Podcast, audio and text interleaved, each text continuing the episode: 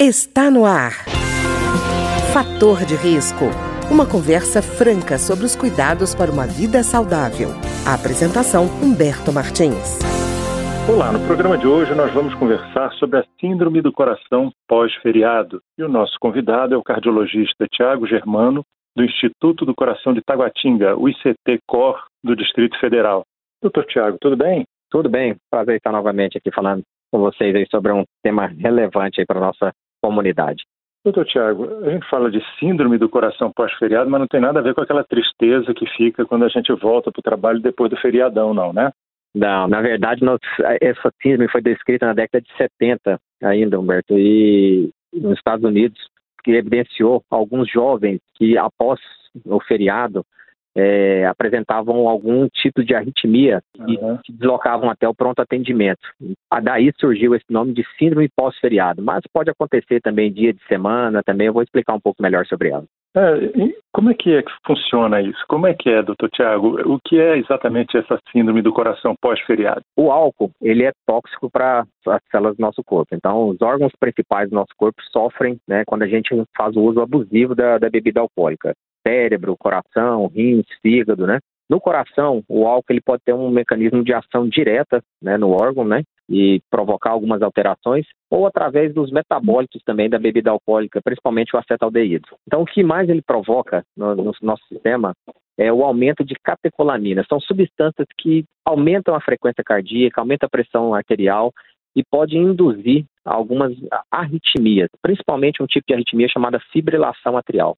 Então, nesses períodos em que a gente abusa excessivamente do álcool, é, a gente pode, mesmo não tendo uma doença cardíaca prévia, o coração normal, essa é a síndrome, né? A Holiday Heart Syndrome, ela, é, ela desenvolve em pessoas com coração estruturalmente normal apresentar essas taquiarritmias. E geralmente essas pessoas são, é, procuram pronto atendimento e onde é feito o tratamento definitivo, né? Doutor Tiago, uma dúvida. Esse consumo excessivo ele tem que ser regular ou ele pode acontecer só eventualmente e a síndrome surgir? Pode acontecer eventualmente. Não precisa ser aquela pessoa que faz uso crônico de bebida alcoólica, não. Geralmente, isso acontece em jovens, pessoas que vão para festas, né, para né, baladas, e abusam né, excessivamente do consumo de bebida alcoólica e, às vezes, fazem uso de outras substâncias, como energéticos em grande quantidade, ou mesmo também de drogas ilícitas, como cocaína. Então você faz um combo, né? Vamos dizer que você faz um combo de estimulantes, né? Álcool com energético, às vezes com droga ilícita. Isso tudo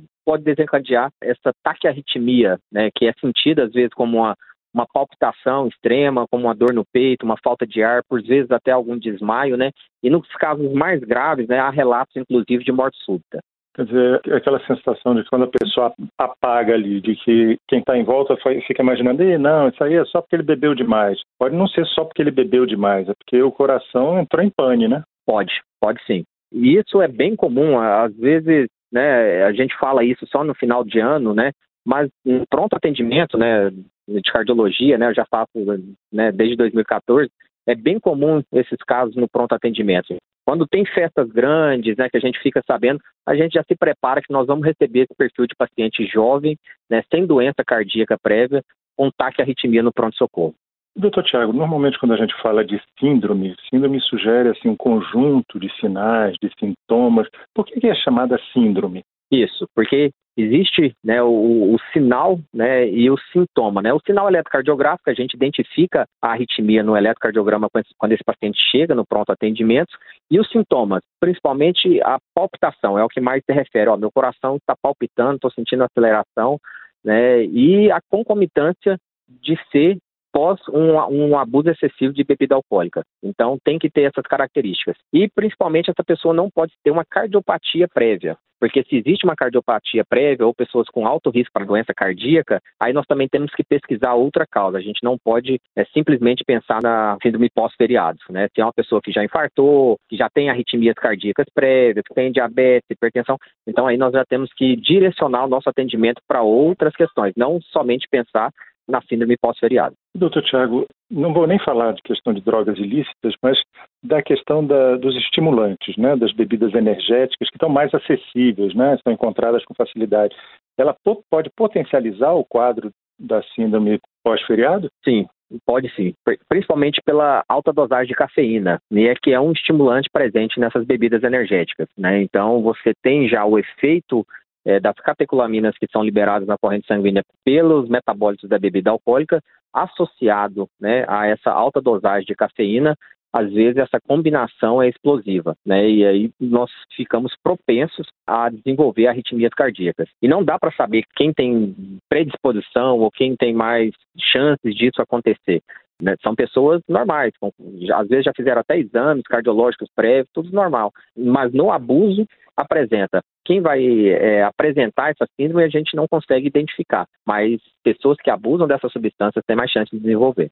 Doutor Tiago, dá para imaginar assim, qual seria uma dosagem? Eu sei que tem um, um, problema que normalmente a sensibilidade é meio individualizada no caso da bebida alcoólica, mas tem um, uma quantidade de consumo de bebida alcoólica num determinado tempo que pode aumentar o risco? É, OMS, o que a OMS tem como definido assim, que uma quantidade diária não é maléfica né, o nosso organismo, é cerca de 25 a 30 gramas de álcool por dia. Isso dá mais ou menos duas latinhas de cerveja para homem, uma latinha para mulher, duas taças de vinho, então, assim, é mais ou menos essa, essa quantidade diária que seria aceitável pela OMS. Como cardiologista, a gente tem bastante receio em falar de quantidades diárias né, aceitável, né, que teoricamente é até benéfico, né, porque a gente sabe que o álcool é uma substância psicoativa, né, e existe o grau de tolerância. Então, quanto mais você bebe, mais tolerância você tem à substância. E é difícil as pessoas ficarem em duas latinhas, né, em duas tacinhas de vinho. Geralmente existe um abuso diário. E o uso crônico dessa substância traz dezenas de problemas, né? Então, a miocardiopatia alcoólica, a cirrose, câncer. Então, assim, é, é, difícil a gente recomendar o uso diário de bebida alcoólica porque o medo é dessa tolerância diminuir e a pessoa passar a consumir mais.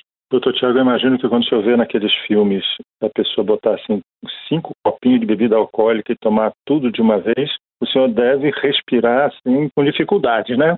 Ah, sim. É, isso é por isso que a, essa essa síndrome ela tem que ser mais divulgada, né? As pessoas têm que saber que isso pode acontecer, né? E, e o mal maior que é a morte súbita, né? Ela existe casos relatados já na literatura, né?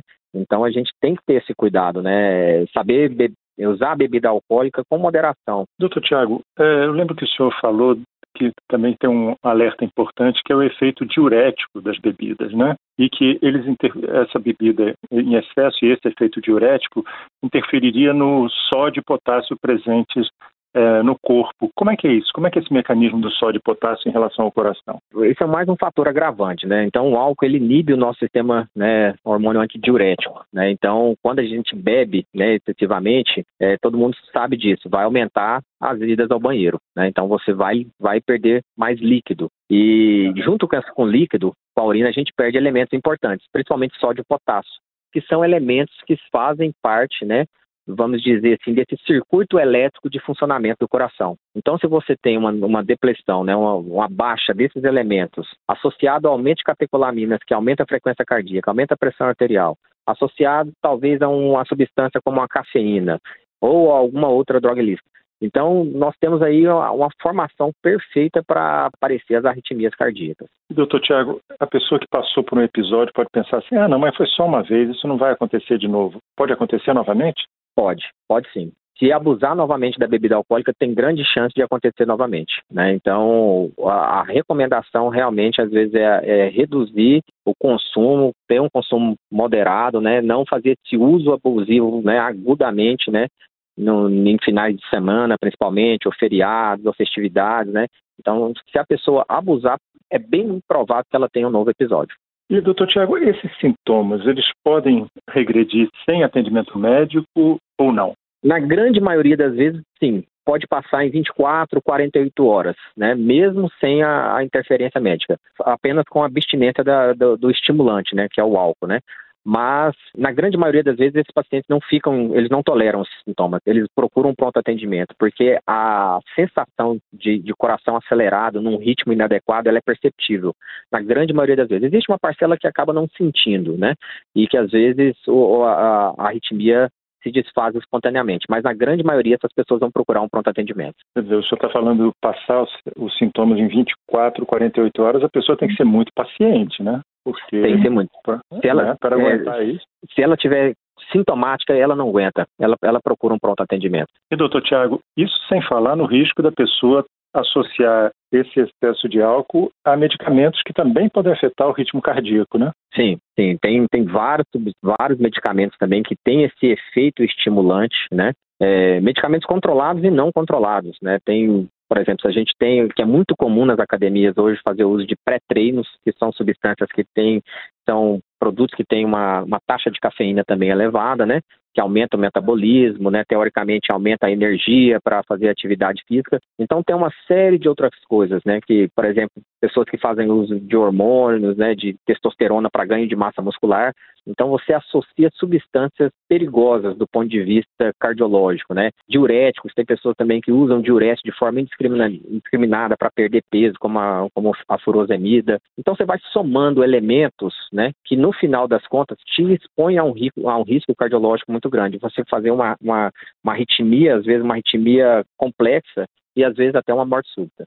Doutor Tiago, a gente falou muito de pessoas mais jovens, mas pessoas idosas, eu digo isso porque às vezes a pessoa passou a vida abusando do álcool em certas circunstâncias e acha que porque no passado ele não teve qualquer problema, quando ele for mais velho, essa, essa proteção está garantida. O risco é maior, né? Sim, o efeito, o efeito longo prazo do álcool, ele é devastador, né? Mesmo a, mesmo a pessoa que, que abusou do álcool lá na, na, na vida mais jovem, tudo pode, pode trazer problemas para né, a vida adulta e às vezes lá na, quando a gente também está com uma idade mais avançada. E quando nós estamos idosos, aí sim que nossos órgãos já também não estão mais em nossas perfeitas condições de funcionamento. Nosso rim já funciona com uma taxa de filtração menor, o coração também está mais suscetível ao, aos agentes tóxicos, porque também já carrega toda a vida, às vezes uma hipertensão, uma diabetes também.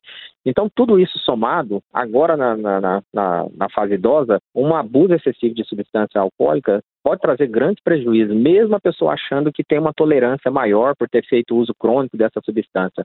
Na verdade, não. Na verdade, agora que você pode ter problemas maiores que você não sabe, se você desconhece, e o álcool vai ser só aquele gatilho que vai desencadear um problema maior, né? E pois aí na idade também, às vezes aparecem quadros de hipertensão, de diabetes, às vezes até associado com obesidade, isso tudo também não contribui, né? Contribui. Para melhorar sim. a situação, né, né? Sim. A hipertensão, diabetes, sedentarismo, tabagismo, obesidade são os principais fatores de risco para a doença cardiovascular. Né? Então, quanto antes a gente começar a tratar essas doenças e mudar hábitos de vida, mais chance a gente tem de passar pela vida sem um evento cardiovascular grave. Tá ótimo. Eu queria agradecer então ao cardiologista Tiago Germano, que é médico do Instituto do Coração de Taguatinga, o ICT-COR do Distrito Federal, e que conversou conosco sobre a síndrome do coração pós-feriado. Doutor Tiago, muito obrigado. Obrigado a você, Léo, mais uma vez. O programa de hoje teve trabalhos técnicos de Ricardo Coelho. Se você tem alguma sugestão de tema ou comentário sobre o programa de hoje, basta enviar uma mensagem para o endereço eletrônico programa fator de risco, tudo junto, gmail.com. Até o nosso próximo encontro. Fator de risco, um programa com dicas para melhorar a saúde. Uma produção da Rádio Câmara, transmitida por emissoras parceiras de todo o Brasil.